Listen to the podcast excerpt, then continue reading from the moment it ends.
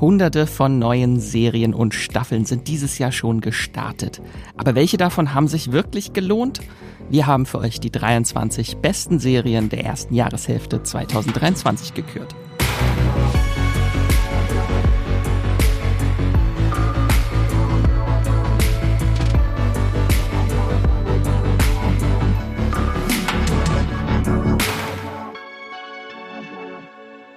Hallo und herzlich willkommen zum Streamgestöber, eurem Moviepilot Podcast, in dem wir Filme und Serien aus dem Streaming-Kosmos für euch entdecken und auf den Prüfstand stellen. Und heute geht es um nichts weniger als die besten Serien. Wir werfen nämlich einen Blick zurück auf die neuen Serien und Staffeln, die sich in den ersten sechs Monaten des Jahres als wahre Highlights hervorgetan haben. Mein Name ist Max Wieseler äh, Redakteur beim Moviepilot und ich sitze hier in unserem Podcast-Studio natürlich nicht alleine. Da haben wir einmal bei mir rechts von mir an der Seite unsere stellvertretende Chefredakteurin vom Moviepilot, Akte X-Believer und Henry Cavill-Überfan, Andrea. Hallo Andrea. Die Wahrheit, ich kenne sie, ich kenne die Wahrheit, ich glaube dran. Äh, ja, hallo Max, schön hier zu sein. Ich freue mich. Äh, vor allem in der Konstellation haben wir ja schon viele Podcasts aufgenommen, aber es ist eine Weile her. Genau, und die Konstellation ist natürlich nicht komplett ohne meine Podcast-Partnerin in Crime, die sich auch für euch Monat für Monat durch Serienstartlisten der Streamingdienste wühlt. Esther, hallo Esther. Oh, bin ich das dritte Sternchen in unserer Konstellation. ähm, genau, warum wir heute hier sind. Monatlich starten hunderte von Serien. Es ist einfach äh, nicht zu schaffen. Also ich glaube, keine Person kann jede Woche zehn neue Serien durchbingen, aber dafür habt ihr ja uns. Ähm, denn wir stellen euch heute 23 Serien aus der ersten Jahreshälfte vor, die sich wirklich lohnen. Und im Idealfall habt ihr dann am Ende dieser Folge äh, unter unseres großen äh, Serienrückblicks auch den ein oder anderen Serientipp für eure Merkliste, der euch vielleicht bisher entgangen ist äh, oder der in der Masse an Neuheiten untergegangen ist und damit ihr einmal wisst, äh, was euch in dieser Folge erwartet.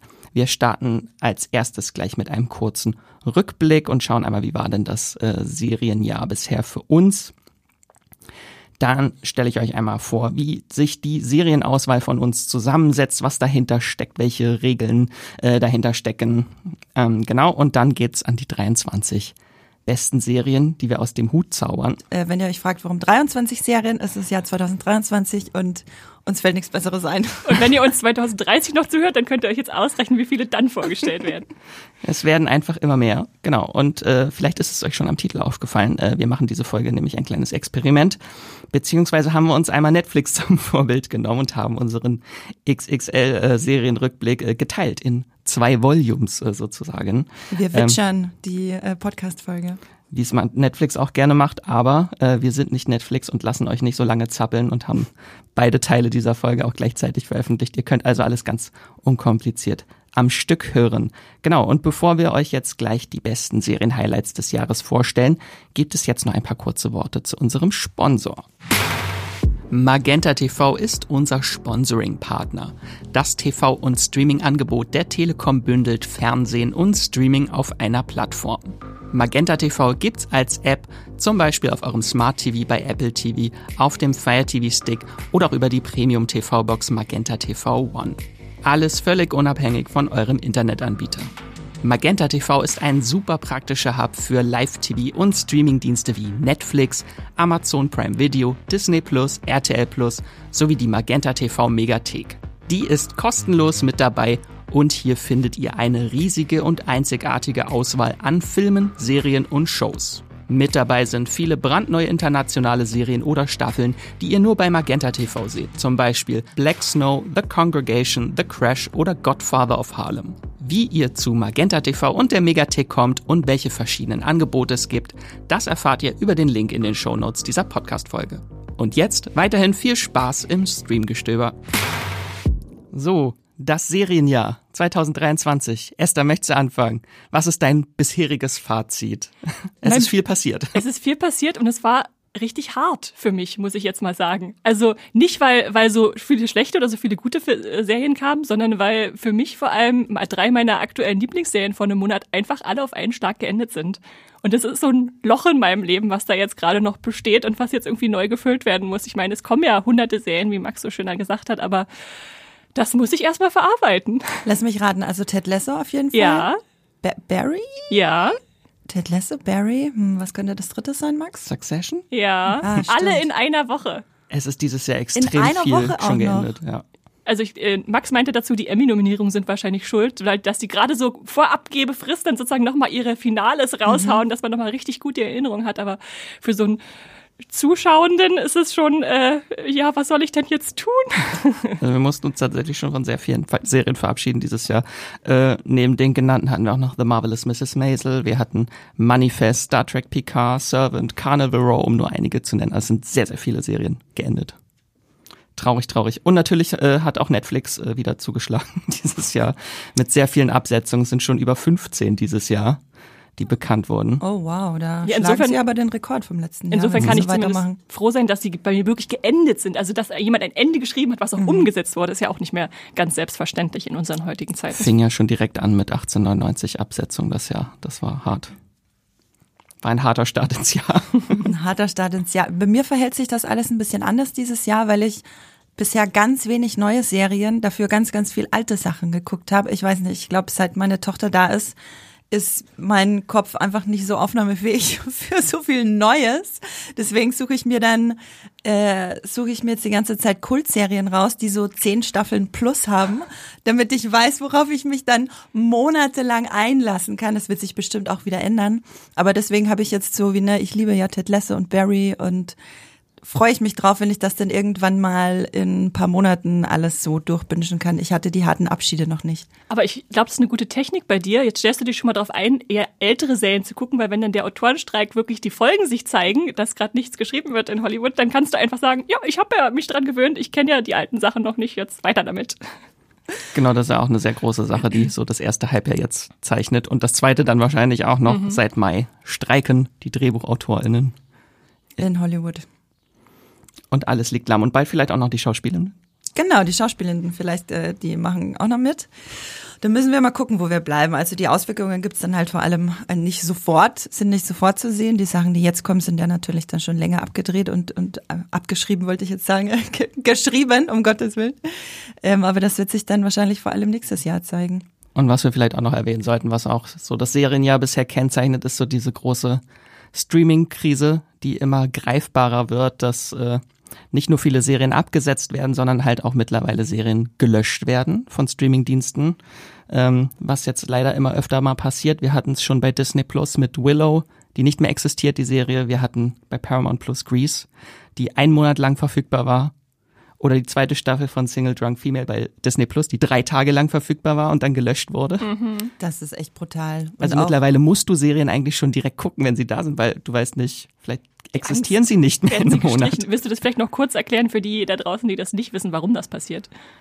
Das weiß keiner so richtig. Also ich glaube, es sind so, geht um Steuerabschreibung, Mhm. das äh, auch, auch so einerseits, genau. Und ähm, auf jeden Fall geht's um Geld. es, genau, es Das ist sind halt immer für, Kostengründe. für die Streamingdienste halt auch extrem teuer, oft Serien auf dem eigenen Dienst zu haben. Sie müssen halt äh, Tantiemen auch bezahlen, wenn das geguckt wird und ähm, um das Ganze zu unterbinden, wenn eine Serie halt so eine Karteileiche ist oder nicht geguckt wird, dann wird da einfach radikal jetzt ausgemistet mittlerweile. Aber die Hoffnung ist ja schon, dass diese Serien vielleicht dann mal an einen anderen Streamingdienst verkauft oder ausgeliehen werden, ne? dass dann da zwar wieder Geld reinkommt, aber dass sie dann vielleicht doch mal wieder auftauchen. Also wenn ihr jetzt Grease angefangen habt und irgendwie nach Folge drei auf einmal nicht weiter konntet. Ganz hart Ja. getroffen hat mich das gerade bei dem Film Crater, dem Mhm. äh, Sci-Fi-Familienfilm, nenne ich es mal. Den hatte ich auf meiner Watchlist, habe mich mega drauf gefreut und jetzt hat Disney Plus gesagt, nö. Den gibt's ab jetzt nicht mehr nirgends. Nie Ich hatte wieder. auch gesehen bei Twitter Kristen Schaal, die Schauspielerin, die in The Benedict Society diese Kinderserie mitgespielt hat, die wurde ja auch gelöscht, die Serie, und hatte sie auch auf Twitter irgendwie geschrieben. Kann mir jemand noch erklären, wie ich diese Serie irgendwie illegal auf DVD brennen kann? Ich möchte sie meinen Kindern zeigen. Oh Gott, das ist total traurig. Das ist traurig. Das sind die Streaming-Zeiten, in denen wir leben. Genau, aber heute blicken wir auf das Positive. Yay, die Serien, die kommen und hoffentlich nicht sofort wieder gelöscht werden. Ja. Und die wichtigste Frage zuerst natürlich, wie viel habt ihr schon gesehen dieses Jahr? Vielleicht, Andrea, möchtest du anfangen? Wie viele Staffeln Akte X hast du schon gesehen? Ich habe äh, schon, ich bin jetzt in der neunten Staffel Akte X, habe ungefähr vor zwei Monaten angefangen und auch äh, so gut wie Ist das nix. schon das Revival? Äh, nee, die neunte Staffel ist die, wo, wo Mulder und Scully Hm. äh, nicht mehr wirklich eine Rolle spielen, sondern dann die anderen kommen. Ist auch okay, aber Äh, genau. Ich habe insgesamt äh, 14 Serien geguckt und das sind 25 Staffeln. Ähm, wobei man dazu sagen muss, dass viele dieser Serien haben halt auch 22 Folgen, die über 40 Minuten dauern äh, pro Staffel. Also ist das, ich habe mir jetzt die Episodenanzahl nicht ausgerechnet, aber das ist dann, da kommt dann schon einiges zusammen. Ähm, genau, ich habe halt Akte X geguckt, ich habe halt ein paar Staffeln Criminal Minds nachgeholt und ein paar neue Sachen bei Netflix, die wir für die Arbeit, äh, die für die Arbeit interessant ist, habe ich natürlich auch geguckt. Und The Last of Us. Da war ich noch motiviert am Anfang des Jahres. The Last of Us, yes. Und danach so, mm, nee. Und bei dir, Esther? Was willst du denn wissen? Staffeln, Serien oder Episoden? Du hast das immer so schön aufgeschlüsselt, Ich ne? bin ein Listenmensch, ja. Ich habe das äh, ich schon teilweise vorbereitet. Äh, also ich habe 61 verschiedene Serien gesehen. Also wenn man sich anguckt, dass sie alle unterschiedliche Titel haben. Also äh, 69 Staffeln insgesamt. Und das ergibt dann 610 Episoden, wenn man sie, wenn man sie alle einzeln zählen Ja. will. Äh, und wenn es dich auch noch interessiert, das finde ich immer, immer ganz spannend zu gucken, wie viel Neues, wie viel Altes äh, äh, habe ich geguckt. Also es waren wirklich die Mehrzahl wirklich völlig neue Serien, 31. Ähm, dann gibt es natürlich auch neue Staffeln, die zwar irgendwie neu sind, aber zu einer alten Serie gehören. Das waren bei mir 20 und äh, auch zwölf alte Serien mal nachgeholt. Also, Für alle, die diese Größenverhältnisse nicht einschätzen können, über 600 Episoden bedeutet, dass es fast zweimal Supernatural schauen. In einem halben Jahr. Nur so zum schön, dass Vergleich. du das aus dem Kopf umrechnen kannst, Andrea. Ja, es, es gab ja, also in der vorletzten oder in der letzten Staffel Supernatural gab es ja die 300. Jubiläumsepisode, deswegen. Nicht ganz zweimal Supernatural, hat Esther geguckt. Und es sind über 500, äh, es sind 35 Episoden, die ich abgebrochen habe. Also Serien, die ich ausprobiert habe und wo ich gesagt habe, ne. Dafür Ah, bin ja. ich schon so ein bisschen stolz auf mich, dass ich nicht alles weiter gucke. Ja, bin ich auch stolz auf dich, weil das war ja auch so ein Thema, Das dass Problem. du alles zu Ende gucken musstest. Max. Das habe ich, das schaffe ich zum Glück mittlerweile auch. The Idol habe ich nicht weitergeguckt, auch wenn es nur fünf Folgen sind. Good for you.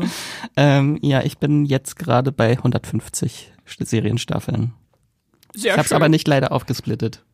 Rei reicht doch als Zahl, die, die erschlägt uns schon so, Max. Letztes Jahr waren es 160, ich habe geguckt. da war ich schneller. Oder es waren kürzere Serien dabei. Ich gucke zum Beispiel gerade äh, Dragon Ball Super, hole ich nach. Und das sind 131 Folgen, das ist so lang. Okay. Ich habe jetzt noch 47 vor mir. Dann hast du, glaube ich, ungefähr sechsmal so viel Staffeln geguckt wie ich. Naja, aber lassen wir, das mit, Tochter. lassen wir das mit Mathe. Ja, das stimmt natürlich auch. Die nimmt ja auch viel Zeit. Die nimmt auch viel Zeit, das stimmt. Ich finde, du solltest dir das anrechnen lassen. So, so einmal Kindsbeschäftigung ist gleich eine Staffel. Ja, okay. Das mache ich dann zum Jahresendpodcast und dann gucken wir mal, auf was für eine Zahl ich komme. Das kannst du irgendwann deinem Kind vorhalten. Wenn du jetzt spazieren gehen willst, ich hätte in der Folge zwei, äh, in der, in der Zeit zwei Folgen Akte X gucken können. Ja, als sie noch ganz klein war und sehr viel geschlafen hat, habe ich ja auch ständig irgendwas gebinged nebenher. Da habe ich noch mehr, habe ich noch mehr So auf geschafft. den Kinderwagen so ein kleines Tablet noch drauf. Irgendwann muss man ja aufpassen, dass die nicht weglaufen und dann, dann wird's kritisch. Jetzt stelle ich mir vor, Andrea auf dem Spielplatz, äh, Kind geht mal spielen schön und Andrea so mit dem Telefon heimlich auf der Parkbank. schnell noch, schnell noch eine Serienepisode Schnell noch The rein. Night Agent gucken. genau, wir stellen euch heute die 23 besten Serien der ersten Jahreshälfte vor. Wie setzt sich das Ganze zusammen? Das ist ein Mix aus Tipps der Moviepilot Community und der Moviepilot Redaktion. Ähm, genau, in der Redaktion haben wir nämlich äh, eine Top 10 gemacht der besten neuen Serien, ähm, beziehungsweise eine Top 20, wo jedes Redaktionsmitglied eine eigene Top 10 einreichen konnte und jeder Platz hat dann eine bestimmte Punktzahl bekommen und am Ende haben wir hat äh, das Mathe-Genie Max alles zusammengerechnet und ein Ranking daraus erstellt. Ähm, die Voraussetzungen für unsere Rankings hier sind, dass die Serien in Deutschland das erste Mal zwischen dem 1. Januar und dem 30. Juni äh, erstmals in Deutschland bei, äh, beim Streamingdienst oder im TV gestartet sind. Genau, und wir haben dann noch die Community, äh, das Community Ranking äh, von Moviepilot mit drin. Das sind einfach die zehn bestbewerteten neuen Serien, die mindestens über 50 Bewertungen bekommen haben. Genau. Und äh, alle sch- diese beiden Top Tens haben wir zusammen gemerged. Teilweise gab es auch Überschneidungen. Genau, und das, was dann noch an Plätzen über war, um die 23 Serien aufzufüllen, haben wir mit unseren persönlichen Tipps noch aufgefüllt, genau, und herausgekommen sind 23 Serien-Highlights, die wir jetzt gleich aus dem Hut ziehen. Ähm, vielleicht noch ganz interessant äh, vorher ist wieder eine sehr interessante Streamingdienstverteilung auch, also sehr ausgewogen. Wir haben Netflix, Paramount Plus, Wow, Disney Plus, Apple TV Plus, Amazon, RTL Plus. Eine sehr, sehr schöne bunte Mischung. Ähm, genau, und wenn ihr uns schon etwas länger hört, wisst ihr, wie das Ganze jetzt funktioniert. Und Esther, vielleicht möchtest du kurz unser Prozedere vorstellen, was jetzt gleich passiert. Ihr hört sie vielleicht rascheln. Es raschelt. Ich habe hier einen Hut und das, der sieht wirklich aus wie ein Hut. Ein Zylinder. Und da habe ich ganz viel Lose reingeschmissen. Und da werde ich jetzt reingreifen und willkürlich einen Zettel rausziehen. Deshalb haben wir kein Ranking von Platz äh, 23 bis 1, sondern es passiert so, mal gucken, was kommt, damit wir auch ein bisschen Überraschung dabei haben. Es sind einfach alle 23 Serien toll. Genau, und dann sagen wir aber jeweils dazu, äh, wie der Zettel reingekommen ist und äh, dann erzählen wir kurz was zu dieser Serie, warum die euch unbedingt interessieren sollte. Und damit sollen wir euch nicht länger warten lassen. Und ich sage, Esther, lass den Serienzylinder rascheln. Hast du es wieder farbkodiert? Ich habe es wieder farbkodiert. Welche Farbe bin ich? Äh, das habe ich gerade vergessen. Okay, Ich glaube, du bist gelb oder so. Gucken wir mal. Hier haben wir einen gelben Zettel, da steht aber Max drauf. Also bist du Oh. rot, Andrea. Oh Gott, ich bin verwirrt. Max, es geht mit einer ganz, ganz tollen Serie los. Die hatte ich auch in der Top 10. Oh, oh, oh, oh. Daisy Jones and the Six läuft bei Amazon und ist eine Miniserie. Hoffentlich. Äh, vielleicht auch. Auch, vielleicht wird sie weitergeführt, aber sie ist als Miniserie erstmal angelegt. Ihr könnt sie schauen und habt dann das befriedigende Gefühl, Gefühl, sie ist zu Ende und sie war ganz toll.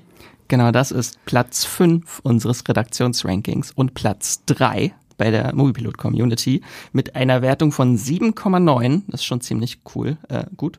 Ähm, genau, Daisy Jones and the Six ist ein Fake-Musik-Biopic über eine Rockband in den 70er Jahren und das Ganze basiert auf einem Roman von Taylor Jenkins Reid der auch ganz toll äh, ist in Interviewform verfasst. Äh, produziert ist die Serie von Reese Witherspoon unter anderem, die dieses Jahr auch wieder total losgelegt hat mit Romanadaptionen. Ähm, sie hat produziert Tiny Beautiful Things bei Disney Plus und Beschütze sie bei Apple TV Plus und halt auch Daisy Jones and the Six. Ihre große Serienmaschinerie hat sie wieder angekurbelt. Äh, genau, die Serie habe ich schon in der Märzvorschau tatsächlich auch schon stark gehypt. Äh, und ich gebe euch noch mal ein bisschen Hype mit. Worum geht es überhaupt in Daisy Jones and the Six? Es geht um die Geschichte der Rockband Daisy Jones and the Six von ihrem kometenhaften Aufstieg bis zu ihrem abrupten Ende nach einem legendären Stadionkonzert im Oktober 1977. Und 20 Jahre später führt dann eine Journalistin Interviews mit den Beteiligten aus Gründen, die an dieser Stelle nicht verraten werden sollen, ähm, die nun auf ihre gemeinsame Zeit zurückblicken. Und so folgen wir einmal der jungen Daisy, die sich durch die Musikszene Los Angeles navigiert und den Brüdern Graham und Billy Dunn, die mit ihrer Band The Dunn Brothers äh, auch aufsteigen in der Musikszene, bis diese zwei Geschichten irgendwann miteinander kollidieren und Daisy Jones und Billy Dunns Band, ähm, die mittlerweile The Six heißt, dann äh, gemeinsam Musikgeschichte schreiben und der Fokus liegt dabei vor allem auf den Konflikten innerhalb der Band ähm, und vor allem auch zwischen Daisy und Billy, die eine sehr ungesunde Beziehung zueinander entwickeln. ähm, warum ist die Serie so toll? Ist einmal der fantastische Cast einmal, also vor allem die Chemie der beiden Hauptdarstellenden, Riley Keough und äh, Sam Claflin in den beiden Hauptrollen. Ich finde die Geschichte auch extrem spannend. Obwohl sie fiktiv ist, ist sie wirklich sehr authentisch, so für diese Zeit, für die 70er. Ähm, ist eine sehr herzreißende Geschichte von Liebe und Verlangen und Sucht. Alles in einem und äh, Und Musik natürlich. und das Beste ist natürlich der Soundtrack. Ich liebe diesen Soundtrack. Die vielen Konzertszenen und Studioszenen äh, mit der Band sind wirklich besonders, äh, vor allem weil ich auch das Hörbuch davor gehört habe, wo natürlich diese ganze Ebene der Musik nicht mit drin ist. Also die singen nicht in dem Hörbuch alle. Ähm, aber äh, genau, und hier haben wir jetzt einfach ganz viele tolle Songs, die ich auch Monate später immer noch nicht aus dem Kopf kriege. Ich höre ja jede Folge Streamgestöber, in der ich nicht mit dabei bin und ihr habt schon mehrmals über die Serie geredet, beide jeweils abwechselnd äh, und die ist ganz oben auf meiner Watchlist. Ich freue mich da riesig drauf, die äh, dann wahrscheinlich jetzt in der zweiten Jahreshälfte, wenn ich mit Akte X durch bin, dauert ja nicht mehr lang. äh, Das ist einfach unser riesig. Ziel, diese Folge, dich von Serien zu überzeugen. Ich schreibe hier mit nebenbei, keine Sorge. genau, zehn Folgen sind das Ganze und die streamen bei Amazon Prime Video. Und wenn ihr denkt, ach, Musiker-Biopics gucke ich so normalerweise nicht so gerne. Also es ist irgendwie langweilig, immer Drogen und äh, Auftritte und Streits und so. Das gibt's alles. Das gibt's alles, aber die Serie ist trotzdem genial. Also und das sage ich als jemand, der häufig sagt, ach so Musiker-Biopics sind ja nicht so meins. Also ja, unbedingt angucken. Daisy Jones and the Six. Ihr habt's gehört, Gütesiegel von Esther Strom.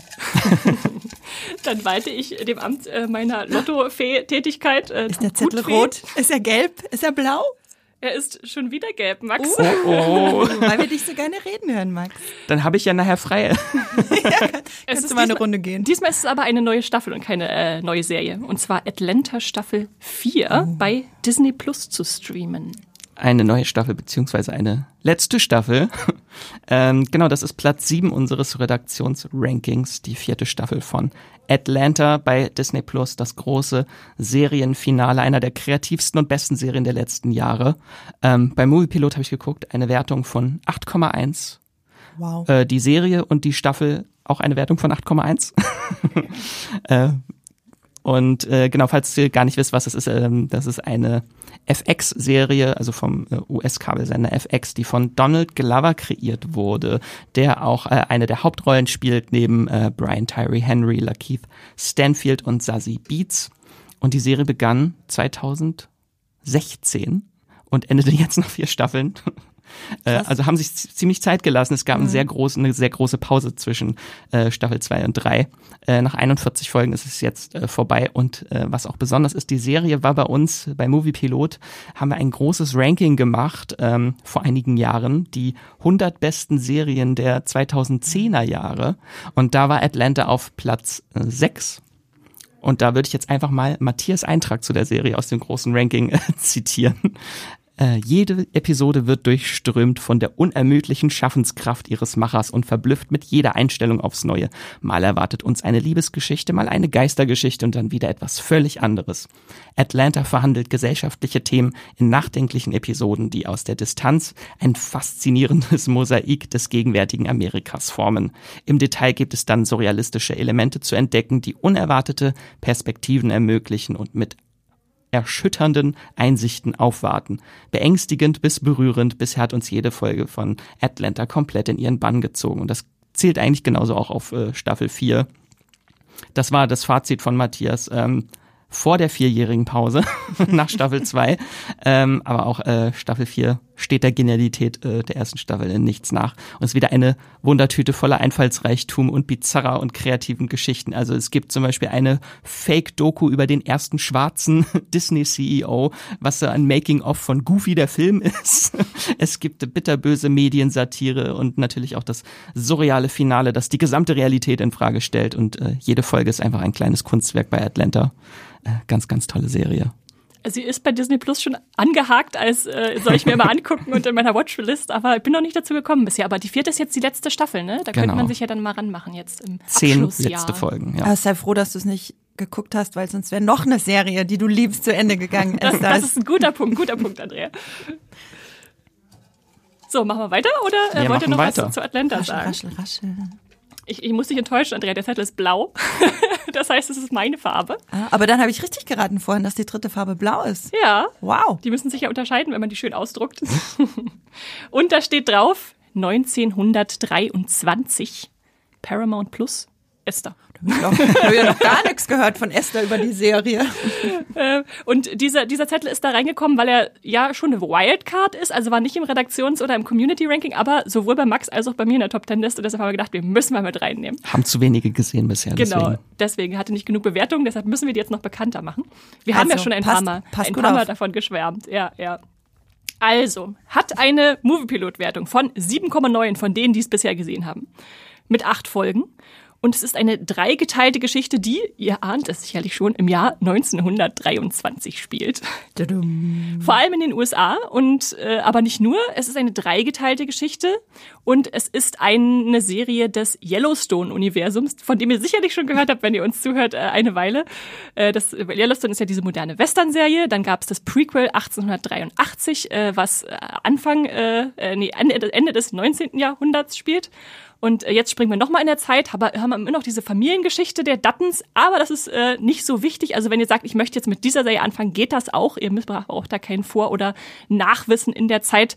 Und wie gesagt, eine dreigeteilte Geschichte und da steht die Familie Dutton im Mittelpunkt. Vor allem die Familienoberhäupter Kara und Jacob Dutton, gespielt von Helen Mirren und Harrison Ford. Äh, Star besetzt. Ähm, die keine eigenen Kinder haben, aber dafür sehr viele Neffen und Großneffen und verheiratete, äh, angeheiratete Nichten und sowas alles. Also da ist schon eine Familie zusammengekommen. Äh, und die haben ihre Farm in Montana im wunderschönen, äh, in der wunderschönen Natur. Ähm, aber die Zeit selber ist nicht so wunderschön, denn die Prohibition ist äh, schon da, die große Depression äh, kündigt sich an, da die große Wirtschaftskrise und so sind auch sie bedroht durch. Und der Erste Weltkrieg war gerade erst. Genau, sowas alles. Also es ist jetzt nicht die beste Zeit vielleicht, um, um im, im, Westen da zu leben und sich ein äh, Leben auszuhöhlen. Ähm, da haben sie zum Beispiel Schafzüchter, die einfach äh, die, das Gras wegfressen ihrer Kühe. Die sind nämlich alle Kuhzüchter äh, und äh, ja, sowas. Rinder. Die Züchter fressen das Gras. Nein, die, die Schafe. Der, Wie dreist. Die, die, die Leute, die Schafe haben, kommen auf ihre Rinder, äh, ja, ja, ja. Wiesen. Die schicken die fiesen kleinen Schafe dorthin, um das Gras wegzunaschen. Und generell ist, generell ist das Land bedroht, äh, weil alle anderen es natürlich auch darauf abgesehen haben, dieses wunderschöne Fleckchen Erde auch äh, sich unter den Nagel zu reißen. Äh, und gleich in, am Anfang von Folge 1 gibt es auch einen Hinterhalt, äh, den nicht alle überleben werden. So viel dazu angedeutet. Ähm, das ist der erste Teil der Geschichte. Der zweite Teil der Geschichte dreht sich um den Neffen dieses äh, Ehepaars, was schon ein bisschen in die Jahre gekommen ist. Spencer Dutton ist nämlich nicht in äh, USA, sondern in Afrika unterwegs. Der hat äh, im Ersten Weltkrieg gekämpft, hat da ein bisschen äh, ja, Trauma mitgenommen, aber versucht sich jetzt irgendwie sein Leben zu ordnen, indem er äh, Jagd auf äh, Raubtiere in Afrika macht. Klingt erstmal nicht so nett, aber vor allem auf Raubtiere, die Menschenblut geleckt haben und deshalb zur Strecke gebracht werden müssen, damit sie nicht noch weitere Menschen fressen. Gibt es auch einen Begriff, habe ich aber vergessen, wie die heißen. Und der trifft eine äh, britische Adelsdame äh, und da fliegen die Funken, sag ich mal so. Und, und die dritte Geschichte ist äh, von Tiona Rainwater, einer amerikanischen Ureinwohnerin, die in einem Internat umerzogen werden soll zu westlichen Werten und äh, mit harten Methoden und die dann letztendlich äh, dieser Stätte des Grauens entflieht. Ähm, und ja, diese äh, Handlungsstränge spielen alle so ein bisschen parallel, aber äh, so drei unterschiedlichste Genres, ne? Eigentlich schon, ja, stimmt. Mhm. So Abenteuer, Western und was ist das andere? Das eine ist so ein Romantik-Epos, ja, dann haben ja. wir so ein ja eigentlich fast so Rape and Revenge Story. Stimmt, habe ich noch nie drüber nachgedacht. Man kriegt da eigentlich drei Serien in einer. Also sehr gut, sehr gut. Äh, genau, es ist eine lange, äh, auf eine lange Erzählung angelegt. Äh, erwartet nicht, dass alle Handlungsstränge am Ende der ersten Staffel schon zu Ende geführt werden, aber umso schöner ist es dann auch zu verfolgen, wo das alles hinführen wird. Und äh, genau, Star gespickt, hatte ich schon gesagt, also Harrison Ford, Helen Mirren, äh, Timothy Dalton, äh, Jennifer Ale, ähm, ganz toll. Und spielt Timothy Dalton den, den Jäger? Oder nee, nee das der macht spielt, Sinn, der spielt einen anderen bösen Landbesitzer. Wer spielt denn den Neffen? Den Neffen spielt Brandon Scanler, den kannte ich vorher gar nicht, aber okay. ich äh, bin jetzt äh, ich bin jetzt Fan. Also man lernt auch viele tolle neue Darsteller und Darstellerinnen kennen, die dann auftreten. Äh, also gerade Brandon Scanler und Julia. Der läuft viel Schlepfer. oberkörperfrei rum, danach vergisst du ihn nie wieder. Alles klar. Wird genau. Gebinged. Und äh, genau, es ist, äh, wie gesagt, eine Yellowstone-Serie und wieder geschöpft von Taylor Sheridan, den ihr sicherlich kennt, wenn ihr schon mal von äh, Sicario oder Yellowstone oder Tulsa King oder was auch immer gehört habt. Also gerade sehr ein sehr großer Name im äh, Serien- und äh, Film. Fast jede Paramount Plus-Serie Genau, das habe ich dazu zu sagen. Möchtest du noch etwas ergänzen, Max, warum auch du diese Serie magst?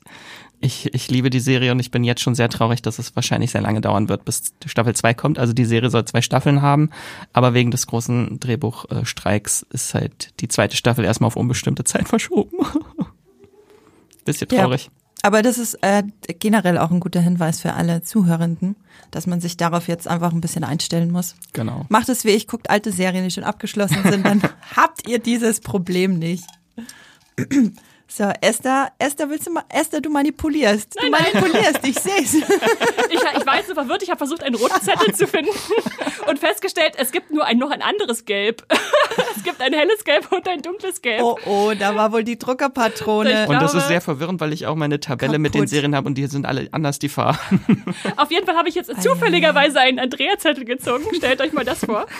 Und da steht drauf Abbott Elementary Staffel 2. Abbott Elementary Staffel 2. Ja, Entschuldigung. Was bei, ja, ich wollte nur sagen, läuft bei Disney Plus und es ja. ist eine Wildcard von Andrea. Das war gerade so fassungslos. Was? Staffel 2? das ist alles korrekt, was Esther gesagt hat gerade. Ähm, ich bin nur gerade noch ein bisschen schockiert, dass ich auch eine gelbe, dass ich auch gelb bin. Aber egal. Abbott Elementary hat eine sträflich niedrige Muipilot-Wertung von 6,7. Leute, was ist los mit euch? Das möchte ich als erstes sagen. Ähm, Demgegenüber hat sie nämlich zum Beispiel eine 8,2 bei der IMDb oder eine 80 bei Metacritic oder eine 100 bei Rotten Tomatoes, die zweite Staffel. Also nur so als Mic Anreiz. Mic drop. So, weiter geht's. Nee, also es ist äh, auch Platz 14 im Redak Redaktionsranking. Wir haben Abbott Elementary schon öfter mal in der Monatsvorschau und äh, Rankings hier im Podcast erwähnt. Ich glaube, sie war auch bei den besten Serien äh, 2022 mit dabei. Mhm. Genau, und jetzt ist die zweite Staffel bei Disney Plus mittlerweile auch alle 22 Folgen. Die erste Staffel hatte nur 13, also das wird auch nochmal schön äh, verlängert. genau, dritte Staffel ist auch schon in Planung. Abbott Elementary, wenn ihr das noch gar nicht gehört habt, worum geht's denn da eigentlich? Es geht um, ja, eine Grundschule, wie der Titel schon sagt, die Abbott Elementary. Und es ist eine witzige und sehr, sehr witzige und sehr rührende Workplace Mockumentary, also sowas wie The Office oder Parks and Recreation, wo ein äh, fiktives Kamerateam quasi den äh, Leuten ein unsichtbares folgt. Ein unsichtbares vor allem ein unsichtbares Kamerateam den LehrerInnen bei ihrer Arbeit folgt. Und diese Grundschule äh, liegt in Philadelphia. Es ist in Philadelphia und wird vor allem von sozial Schwächeren und vor allem von People of Color besucht. Und die LehrerInnen sind jeden Tag quasi ähm, am Rande ihrer, ihrer äh, Kräfte, wie sie oder ihrer Weisheit, wie sie äh, mit den wenigen Mitteln, die sie zur Verfügung äh, gestellt kriegen, jetzt äh, den Kindern die Bildung ermöglichen äh, können, die sie ihnen auch ermöglichen wollen. Und gleichzeitig sind es auch einfach wirklich unfassbar charmante Charaktere die da, ja, wo wir da Einblick kriegen in ihre Arbeit. Und was macht das Ganze jetzt so besonders? Ich würde sagen, vor allem äh, die Schöpferin und Hauptdarstellerin Quinta Brunson äh, hat da einen Löwen- und Löwinnenanteil daran, dass die Serie so toll ist. Ähm, sie hat auch bereits einen Golden Globe dafür bekommen. Und ebenfalls zu erwähnen sind natürlich auch The Walking Dead Star Tyler James William, den ihr zuletzt da an, an der Glastür gesehen habt in The Walking Dead. Oh je, oh je, oh je. Staffel 5 oder Ist vier? schon eine Weile ist her, Der in der. Drehtür? Ja, ja. Ja, Ah, ja, okay. der Dann- weiß ich wieder. Mit einem entsetzten Glenn äh, auf der anderen Seite. Dort, wo nicht die Zombies waren. Ähm, genau, ganz toll ist auch die inkompetente Schulleiterin Chanel James, die einfach nur ihr eigenes äh, Instagram- oder TikTok-Ding macht. Ich weiß nicht, was genau sie da, sie da immer offen hat. Und Cheryl Lee Ralph ist äh, eine Lehrerin und äh, der alten Schule und gleichzeitig Mutterfigur der ähm, Hauptfigur. Und ich habe wirklich jede einzelne Folge Tränen gelacht und Tränen geweint. Das äh, ist unfassbar berührend, wie ähm, engagiert diese Lehrer und Lehrerinnen sind und äh, was sie sich auch einfach immer einfallen lassen, äh, quasi aus der Not geboren, äh, wie sie den Kindern die Bildung ermöglichen wollen. Und es gibt da einfach wirklich viele skurrile und witzige Charaktere. Genau, ähm, ich glaube, ihr beide habt da auch äh, reingeguckt. Und nicht ihr nur reingeguckt, durchgeguckt. durch, reingeguckt, durchgeguckt und äh, ihr bestätigt, dass das einfach ein äh, guter Binge ist. Snackable, aber auch berührend. Ja, vor allem viele Comedy-Serien brauchen ja immer echt lang, bis sich wirklich die ganzen äh, Schauspielenden auch so wirklich in ihre Rollen reingefunden Mhm. haben und eine Dynamik zueinander aufgebaut haben, äh, Inside-Gags aufgebaut haben. Und das ist hier einfach bei der Serie fast direkt von Anfang an. Folge 1 an, oder? Ja. Ja, du hast Die das harmonieren Gefühl, das so läuft schon perfekt. drei Staffeln, Ja. ne? wenn du anfängst. Aber es gibt auch Entwicklung in Staffel 2. Also es gab zwei Figuren, die wollte ich immer so wie zwei Puppen nehmen und zusammenstellen und sagen, jetzt habt euch doch mal lieb jetzt. Also man muss hier nicht, nicht so lang wie bei The Office warten mit diesem Will they, won't they. Oh, Gott sei Dank, ja. Das stimmt, ja. Ich finde, Staffel 2 äh, zieht da schon nochmal kräftig an, was so die Charakterentwicklung betrifft. Also es ist, haben, haben dann ja auch mit 22 Folgen ein bisschen mehr Zeit dafür. Also absolut empfehlenswert, auch für alle, die jetzt nicht so die größten Sitcom-Fans sind. Da kommen ja alle auf ihre Kosten bei der Serie. Esther raschelt. Ich rasche schon. Guck mal, ich, ich gucke nicht in den Hut. Siehst du, siehst du wie jetzt Ist es dies, hellgelb? diesmal Ist wirklich? es dunkelgelb? Und jetzt legt es wieder zurück. Senfgelb? Ocker? Jetzt, es ist wieder Andrea. Oh, ja. Jetzt, jetzt bist du, hast du deinen Run. Es ist The Night Agent. Ja, The Night Agent, das ist eine Serie, Die kam Das bei ist eine Netflix. Serie. Das ist eine Serie, das kann man definitiv sagen darüber. Es ist meines Erachtens bisher auch die erfolgreichste Netflix-Serie gewesen in diesem ähm, ersten Halbjahr und auch generell eine der so fünf erfolgreichsten überhaupt. War ewig in den Top Ten. Ich habe das als äh, Wildcard hier mit reingenommen, ähm, hat aber auch Platz 20 im Redaktionsranking mit einer 7,0 Moviepilot-Wertung. Mm, Ich sag mal so, ich liebe stupide Verschwörungsagentinnen-Action aller zum Beispiel, wenn ihr die äh, gesehen habt oder kennt, Jack Ryan, Reacher, The Terminal List und eben The Night Agent. Ich würde das alles so in einen Topf werfen. Weiße Männer mit Waffen. Weiße Männer mit Waffen, die zu irgendeiner Zeit in der Serie mal I love my country schreien, wie der Night Agent im Finale, worüber ich immer noch nicht hinweg bin. Ähm, genau das ist es nämlich, äh, wobei man bei The Night Agent und auch bei den anderen drei genannten sagen muss, dass die wirklich einen an der Stange halten. Das sind Serien, das ist wie so ein, wie so ein Thriller-Roman, wo du einfach wirklich eine Seite nach der anderen, zack, zack, zack, zack, zack. Du willst einfach, du willst einfach wissen, wie es weitergeht. Die, weder die Handlung noch die Charaktere sind jetzt das einfallsreichste, was man jemals gesehen hat. Aber letztlich geht es ja auch darum, die Sachen so virtuos, die, die, die Versatzstücke, die wir alle schon kennen und tausendmal gesehen haben, so zusammenzusetzen, dass man äh, an der Stange bleibt und gut unterhalten ist. Ähm, das ist ja, solche Serien braucht's ja auch. Es kann ja nicht immer nur äh, 1923 sein, wo man dann völlig fassungslos vom Fernseher sitzt, was hier alles abgeht. Ähm, genau. Was macht äh, The, Night, The, Night, The Night Agent äh, jetzt eigentlich so besonders? Ich bin absolut fasziniert davon, wie der, wie der Thriller mit dieser, ich sag mal, relativ Routine, Spionage, AgentInnen-Geschichte mich bei der Stange gehalten hat. Es ist einfach die, die beste Mischung aus Action-Szenen. Es gibt sehr viele Action-Szenen. Äh, aus Verschwörung. Das ist dann auch meistens das, was einen bei der Stange hält. Okay, wollen die jetzt wirklich die US-Präsidentin umbringen? Oder ist die US-Präsidentin selber die Böse? So diese klassischen, diese klassischen Fragen. Es gibt ein paar richtig coole Twists. Und was man bei The Night Agent auch sagen muss, es gibt auch ein paar richtig brutale Charakter. Verabschiedungen, äh, die einem bei, bei denen einem dann das Herz blutet. Also es gibt durchaus auch Twists, die man nicht vorher sieht. Und was ich auch nicht vorhergesehen habe, ist auf jeden Fall die Perücke von Hong Chao. Wir können nicht abschließen ohne Hong Chaos Perücken. Ich habe noch nicht von dieser Perücke gehört. Was ist, was ist da los? Äh, die Schauspielerin Hong Chao hat einfach wirklich eine wahnsinnig graue und dickhaarige, schulterlange Perücke an, wo du die ganze Zeit Ein einfach Mob. nur denkst, es sieht ein bisschen aus wie ein gut frisierter Mob, aber natürlich. Es ist wirklich der Wahnsinn. Genau, und ich habe überhaupt nicht gesagt, worum es geht in Night Agent. Ich habe hier nur so mit Genre-Versatzstücken um mich geworfen. Es geht um einen Agenten, äh, also es geht um einen Mitarbeiter des Weißen Hauses, der Tag ein, Tag aus an dem Telefon sitzt, das nie läutet. Äh, Und wenn es mal läutet, ist da ein sogenannter Night Agent dran, der Hilfe braucht. Das passiert am Anfang und dadurch wird er dann in eine große Verschwörung reingezogen und kann sich nicht mehr sicher sein, wer im Weißen Haus eigentlich jetzt gut oder böse ist. Äh, bis oben hin zur US-Präsidentin in dem Fall, was ich auch sehr sympathisch fand. Ja, das ist es eigentlich. Hat jemand von euch reingeguckt? Mhm, die erste Folge. Max hat bestimmt ganz gesehen, Ich oder? habe die erste Staffel gesehen. Okay. Ich konnte nicht aufhören. Das ist tatsächlich extrem spannend, die Serie. Ja, man, Man hat dran. Mhm. sie zwar zwei Tage später schon wieder vergessen, die Details, aber wenn man sie wirklich am Stück guckt, ist das so einnehmend.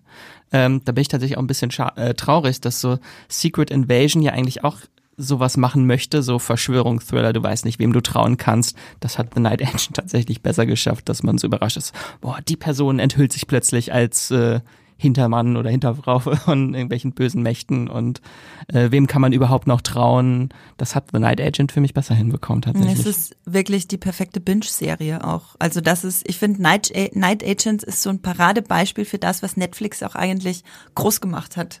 So, vielleicht nicht das Allerklügste, aber du kannst es bingen und du bist wirklich richtig gut unterhalten. Sympathische Herangehensweise an die Charaktere. Ich kann es nur empfehlen.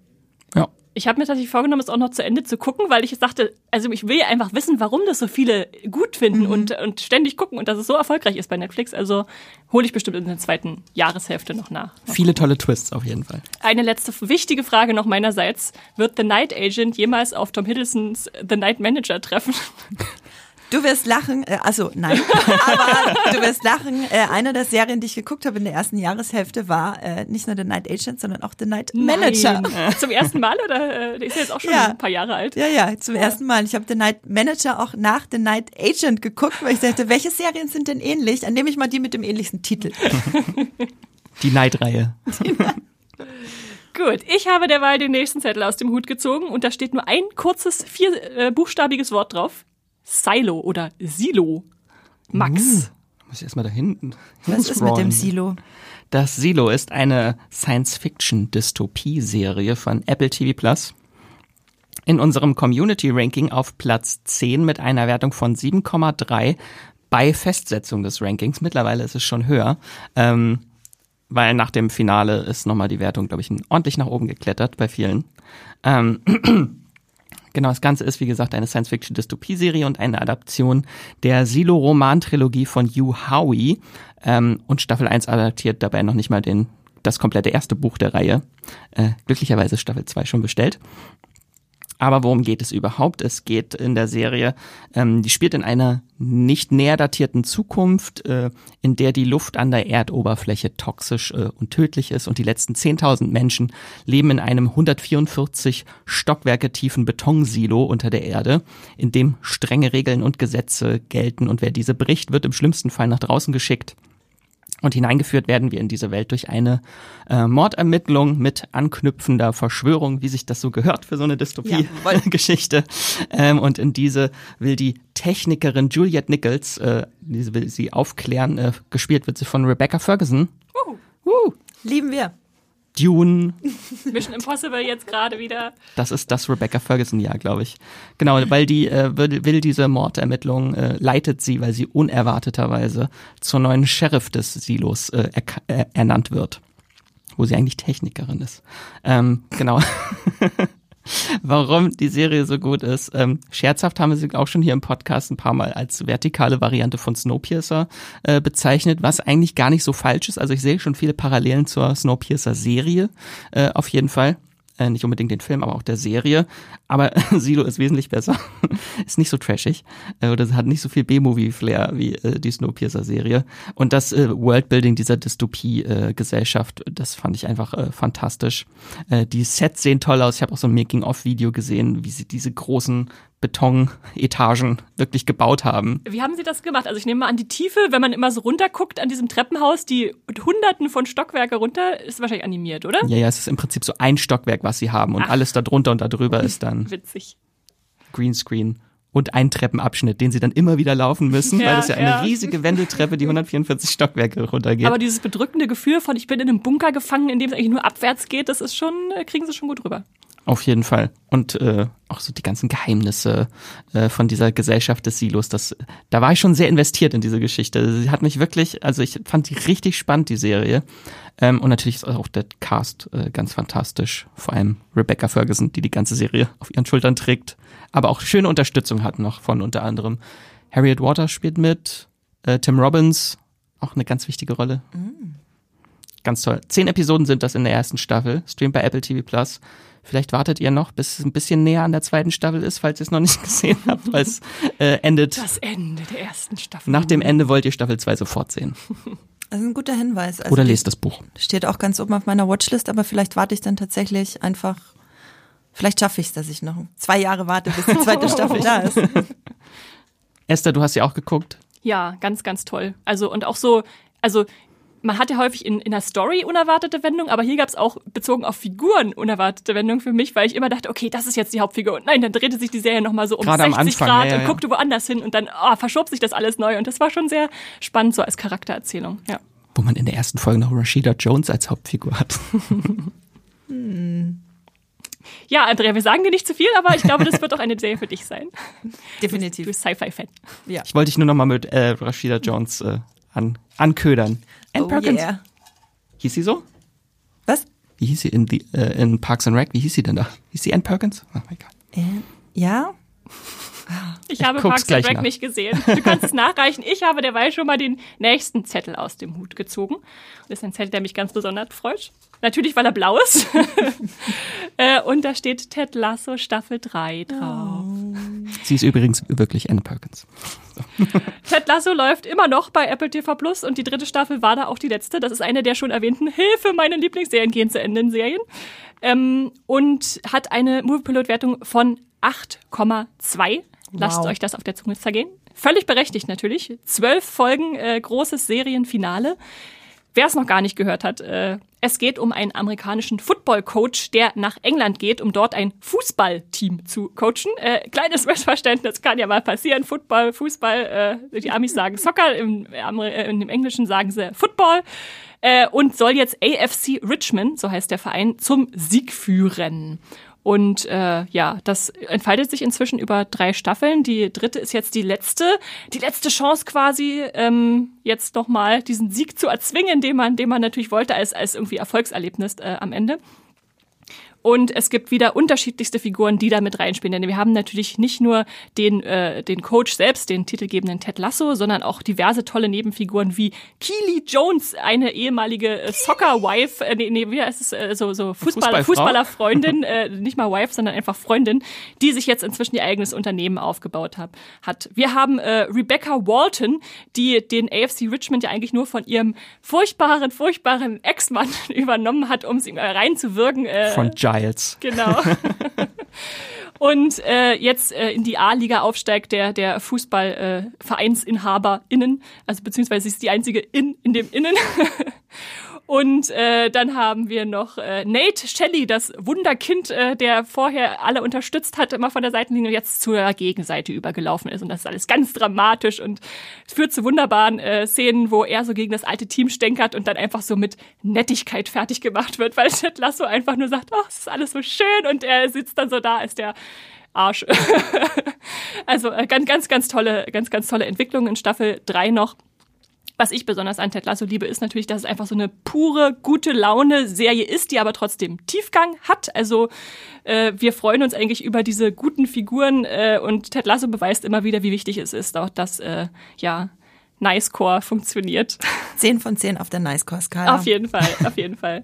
Und ich kann mich gar nicht entscheiden, was ich in Staffel 3 am liebsten mochte. Also ob es jetzt die unerwartete Freundschaft zwischen Roy Kent, dem Grummel der, der, der Fußballer ist, oder Jamie Tart, dem, dem selbsterklärten Star, wenn der eine dem anderen Fahrradfahren beibringt, bin ich, schmelze ich dahin. Oder ob es äh, einfach auch so was ist äh, wie, wie eine Episode zum Outing eines schwulen Fußballers, wo dann alle damit umgehen müssen, die auch äh, ganz toll inszeniert ist. Also wenn ihr Ted Lasso guckt und noch nicht Staffel 3 gesehen habt, äh, guckt jetzt Staffel 3 und wenn ihr Ted Lasso noch gar nicht hört, dann fangt jetzt sofort mit dieser wunderschönen Serie an. Äh, ja, kann man kann man eigentlich nicht auslassen in unserer Zeit. Eigentlich war es ja auch ein bisschen geschummelt, dass es nur 13 Folgen sind, weil im Prinzip sind, weil die Folgen doppelt so lang sind, sind es ja eigentlich 26 Folgen. Ja, stimmt. 13 oder 12, weiß ich jetzt gar nicht mehr. oder waren es 12? Ich habe mir 12 aufgeschrieben. Dann waren es vielleicht nur 12. Nicht, dass ihr dann enttäuscht seid und denkt, nach Staffel 12, nach der Folge 12 kommt noch eine. Ja. Auf jeden Fall gingen sie alle über 50 Minuten. Ja, ja. Und das war dann auch gut zum Abschluss. Dann war der Abschied etwas leichter. So, ich Jamie, krame da, da, weiter. Jamie, genau, äh, Andrea bringt schon den richtigen Ich möchte allen noch mal ein bisschen Ohrwurm mitgeben. Es waren übrigens zwölf Folgen. Und du kannst gleich weiter singen mit einem gelben Zettel, auf dem Yellow Jackets Staffel 2 steht, Andrea. Oh, na, ob es da so viel zu fröhlich Wäre witzig, zu wenn singen jetzt Yellowstone drauf gestanden hätte. also fröhlich zu singen äh, gibt es bei Yellow Jackets äh, kaum was. Ähm, genau, da startete die zweite Staffel bei Paramount Plus in diesem Jahr. Was ist Yellow Jackets? Das ist eine hochkarätige Mystery-Thriller-Serie, auf den ersten Blick so ein bisschen Lost-artige Teenie-Serie vielleicht und dann äh, ja, dann wird alles ganz schrecklich, also innerhalb der Serie. Es ist Platz 8 in unserem Redaktionsranking. Äh, Muipilot-Wertung ist eine 7,0 was ich sehr niedrig finde, ehrlich gesagt, und ich mir auch gar nicht so genau erklären kann. Da hätte ich äh, vermutet, dass es ein bisschen mehr ist. Genau, im Podcast, glaube ich, haben wir da bisher nur in der Monatsvorschau drüber geredet und ansonsten war das noch gar nicht so das große Thema. Äh, worum geht's denn in Staffel 1? Erstmal, womit steigen wir denn ein in Yellow Jackets? Es geht um eine Mädchenfußballmannschaft. Also wir haben wieder das Fußballthema. Fußball wieder hier. Aber ich glaube, unterschiedlicher könnten Ted Lasso und Yellow Jackets. Ich glaube, Die unterschiedlicher hätten einen Ted könnten Lasso gebraucht können. Serien. Unterschiedlicher könnten Serien nicht sein und Ted Lasso fehlt definitiv. Auf der Nice-Core-Skala sind wir hier bei 0 von 10. ähm, genau, die äh, stürzen nämlich mit einem Flugzeug ab in der Wildnis, also wirklich im kältesten, riesigen Wald in, im Nirgendwo und müssen dort eineinhalb Jahre müssen sie dort überleben. Das erfahren wir relativ äh, schnell zu Beginn, denn das Ganze spielt auf zwei Zeitebenen. Das heißt, wir treffen manche der Mädchen, die wir da als äh, abstürzende Mannschaft kennenlernen, treffen wir dann auf der zweiten Zeitebene in dieser Serie als erwachsene Frauen. Und der Cast ist der Hammer. Das ist wirklich der Wahnsinn. Also die Hauptrollen spielen unter anderem Melanie Linsky, die ihr natürlich als äh, Rose aus Two and a Half Men noch kennt oder auch als Bösewichtin jetzt gerade in der Last of Us Serie. Christina Ritchie ist mit dabei und sie spielt eine Wahnsinnige, wie man nur wahnsinnig sein kann. So immer an der Grenze zur absoluten Psychopathin. Äh, wir haben Sängerin und Schauspielerin Juliette Lewis mit dabei. Wir haben Thorny Cypress, die ich vor allem als Nas in The Blacklist und Blacklist Redemption kenne. Wir haben einen Gastauftritt von Elisha Wood in Staffel 2, möchte ich nur schon mal äh, anteasen. Ähm, Und Lauren Ambrose haben wir ab Staffel 2. und wir haben Lauren Ambrose in Staffel 2. Und die zweite Staffel hat auch wieder eine sehr hohe 94 bei Rotten Tomatoes. Ähm, vor allem wegen den überragenden Performances und wirklich dieser furchterregenden und erdrückenden Atmosphäre im Wald. Ich kann euch ja noch ein paar Schlagworte hinwerfen. Es kommt natürlich, wie sollte es anders sein, bei so einer Serie auch das Thema Kannibalismus äh, vor. Moral moralischer und psychischer Verfall. Es gibt natürlich äh, auch ähm, ein großer Teil ist natürlich auch das Survival-Element. Es gibt dort wilde Tiere. Sie müssen irgendwie über diese eineinhalb Jahre kommen. Äh, manche davon drehen auch einfach wirklich durch. Manche von ihnen sterben. Das lässt sich da dann halt nicht vermeiden. Es ist so ein äh, Mystery-Box-Format, wo du einfach wirklich ganz lange nicht weißt, was genau ist passiert. Warum sehen wir denn manche der Frauen in der Gegenwart nicht? Sind die gestorben? Wie sind sie gestorben? Geht da noch irgendwas Übernatürliches ab vielleicht auch noch? Geht da vielleicht noch was Übernatürliches ab? Wer hat wen gegessen? Äh, die Sachen, die man sich so fragt. ja, ich habe äh, Staffel 2 noch nicht ganz zur Gänze geguckt. Ich bin da gerade dabei. Oh je. Und Also für, ich, für Mütter ist es, glaube ich, eine schlechte Staffel. ich habe, es ist tatsächlich auch so, also Staffel 1 habe ich absolut geliebt und dann habe ich mit Staffel 2 angefangen und habe, das ist jetzt schon äh, ein bisschen her, unterbrochen, weil ich dachte, okay, ich brauche jetzt eine Verschnaufpause. Es ist wirklich ein bisschen äh, zu viel gerade an äh, schrecklichen Dingen, die da passieren. Da konnte mich nicht mal äh, Christina Ritchie dran halten mit ihrer tollen Performance. Ich fand sie aber ganz toll, die zweite Staffel. Ja. Vor allem, weil die Serie auch, sie hat sich sehr viel Zeit gelassen, dieses große Kannibalismusversprechen einzulösen, aber es wird eingelöst. Da hat Max sich so drauf gefreut gehabt und jetzt passiert's endlich. Also ich muss zugeben, ich habe äh, Staffel 2 jetzt abgebrochen. Also ich habe eine Folge geguckt und habe dann, also äh, so andersrum. Staffel 1 war schon so ein Hype, dass ich dachte, okay, muss ich angucken und dann habe ich mich da recht durchschlawinert und dachte, ja, nicht so richtig meine Serien. Die hat als ich auch jetzt, schon ein paar Längen. ja, und als ich jetzt Staffel 2 angefangen habe, habe ich gemerkt, ich werde damit einfach nicht mehr warm und dann muss man auch äh, für sich den Cut setzen und sagen, okay, ist wahrscheinlich nicht meine Serie. Ich habe Staffel 1 während dem Stillen geguckt. Das war so die Zeit. Die Frage ist, dann kannst du dich da noch dran erinnern, Andrea? Ja, tatsächlich relativ gut. Das, was mich auch wundert und wirklich für die Serie verspricht, äh, für die Serie spricht. Auch für die Brutalität der Serie, was ich mich dann noch so erinnern kann. Also, aber absolute Empfehlung für alle, die auf super brutale Survival-Thriller mit übernatürlichen Elementen stehen. Und einen fantastischen Intro-Song, jede Folge. Ja. So ist es. Gut. Seid ihr bereit, weiterzugehen? Ich habe eine sehr interessante Serie, äh, die wahrscheinlich Max nur gesehen hat. Oh oh. Aus dem Hut gezogen, aber ich stelle sie vor, denn es ist eine Ach so. Community-Serie. Max schon ganz Ich habe sie gelöst, aber ich darf nicht. äh, sie nennt sich Kank on Earth. Äh, Kank geschrieben C-U-N K, bitte, äh, äh, ist bei Netflix zu, Netflix zu sehen seit Anfang des Jahres, äh, obwohl sie schon 2022 beim BBC also äh, lief, eine britische Serie mit einer Moviepilot-Wertung von 7,8 und deshalb landet sie bei der Community auf Platz 5 der bisher äh, besten Serien des ersten Halbjahres. Es ist eine britische Mockumentary, also eine ja irgendwie so Comedy vermischt mit Realität, ähm, die äh, eine Figur, mit, äh, die, dem, die der Serie den Titel gibt, äh, zur, zur Protagonistin, hat, Pro, Protagonistin hat, nämlich Philomena Kank, mhm. gespielt von äh, Diane Morgan. Eine Kunstfigur, die sie auch schon in verschiedensten äh, Sketchen spielt und es gibt auch mehrere Serien davon. Es gibt auch Kank on Britain, also es ist ein ganzes Franchise. Ja, ja, ja. Und äh, diese Philomena Kank ist eine sehr schlecht informierte, investigative Reporterin. Das klingt großartig. Die äh, ähm, ja Geschichten erzählt zu großen Erfindungen, zu zu wichtigen Entwicklungen in der Weltgeschichte und dazu stellt sie Experten wichtige Fragen. Ähm, Echte Experten, die sie interessieren. Das ist, ja, ja. Das ist der Clou. Zum, zum Fortschritt der Menschheit äh, und äh, stellt sich dann davor eindrucksvolle Ruinen oder so, um ein schönes Bild abzugeben. Und äh, die, ja, ist im Prinzip eine Serie zum gesamten Planeten, auf dem wir leben. Nur leider hat sie keine Ahnung, wovon sie redet. und äh, parodiert äh, dann gern so so wirkliche Größen wie David Attenborough oder so, wenn man so auf äh, berühmte Dokumentaristen äh, äh zurückschaut äh, und erzählt dann zum Beispiel was über die Mona Lisa oder die Erfindung des Rades oder Nuklearmächte oder Religion oder Renaissance. Also das ganze Spektrum wird abgedeckt äh, mit voll, völliger Ahnungslosigkeit. Und ähm, das Besondere daran ist einerseits, dass die äh, Serie von äh, Black Mirror-Schöpfer Charlie Brooker ins Leben gerufen wurde und dass dieses ganze Konzept halt äh, dieses Wissen und Unwissenheit aufeinanderprallen lässt. Also ich glaube, der Humor ist sehr Fremdscham geprägt. Ähm, wir haben, äh, dann da redet sie irgendwann von der Soviet Onion, also nicht der Sowjetunion, sondern der Sowjetzwiebel. Oder Pyramiden sind einfach nur große Ziegelsteine, die als Dreieck hingestellt wurden.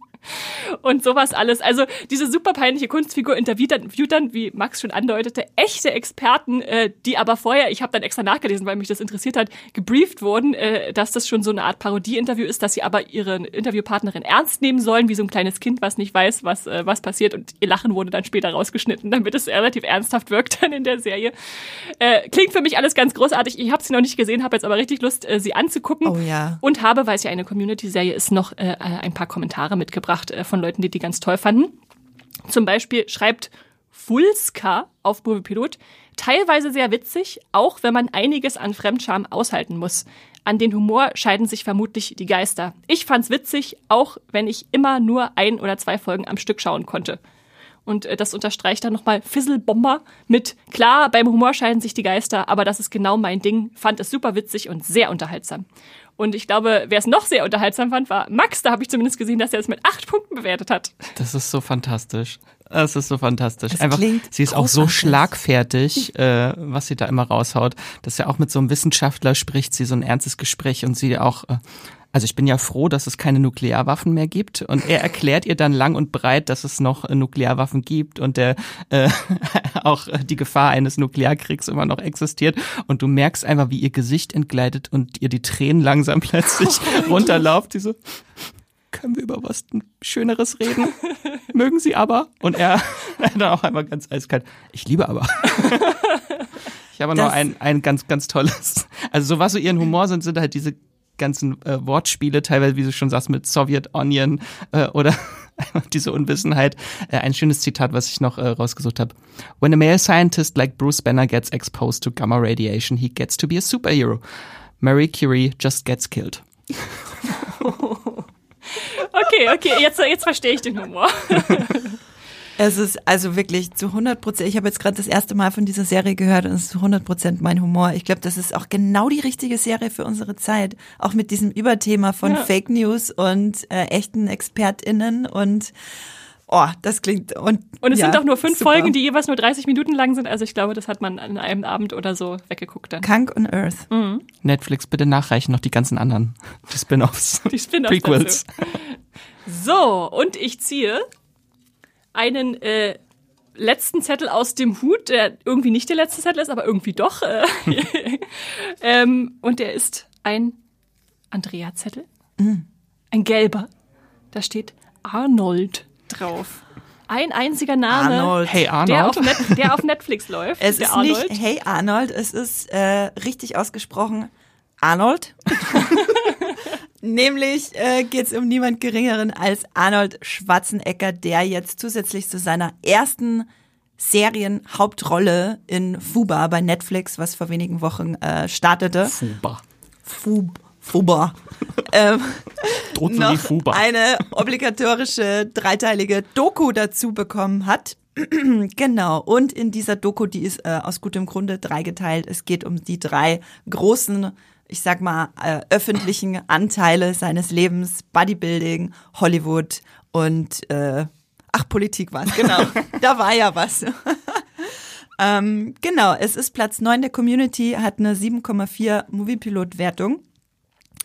Und was das Ganze so besonders macht, äh, ich habe mir natürlich auch die Kommentare von euch beim Moviepilot dazu durchgelesen und ganz viele schreiben, es äh, hat jetzt keinen besonderen Doku-Stil oder ist jetzt von der Doku-Seite jetzt nicht irgendwie was Weltbewegendes, aber das Material, das dem Ganzen zugrunde liegt, also einfach Schwarzeneggers Leben, ist so skurril und spannend ähm, und halt gut genug aufbereitet in dieser Dreiteilung, dass man da wirklich äh, dran hängt. Ich selber habe es noch nicht gesehen. Ich denke mir, ich weiß schon so viel über ihn, aber wahrscheinlich erfährt man da noch, äh, noch mal Neues. Und vielleicht gibt's dann auch ein paar schöne Bilder aus der Steiermark, da wo er herkommt, wo wir immer Urlaub gemacht haben früher. Wir haben natürlich nicht die Österreicherin ausgewählt, um den Österreicher vorzustellen hier. Aber ich habe mich, ich habe mich freiwillig gemeldet, weil ich das gerne mache. Ich hoffe, es gibt viele äh, Szenen von seinen tollen Haustieren. Hat er so ein Pony und Ja. einen Esel. Esel, kommen die Esel vor. Sagt mein, es uns. Mein Profilbild bei Skype ist Arnold Schwarzenegger, wie er so im Schwitzkasten links und rechts äh, jeweils ein Pony hat.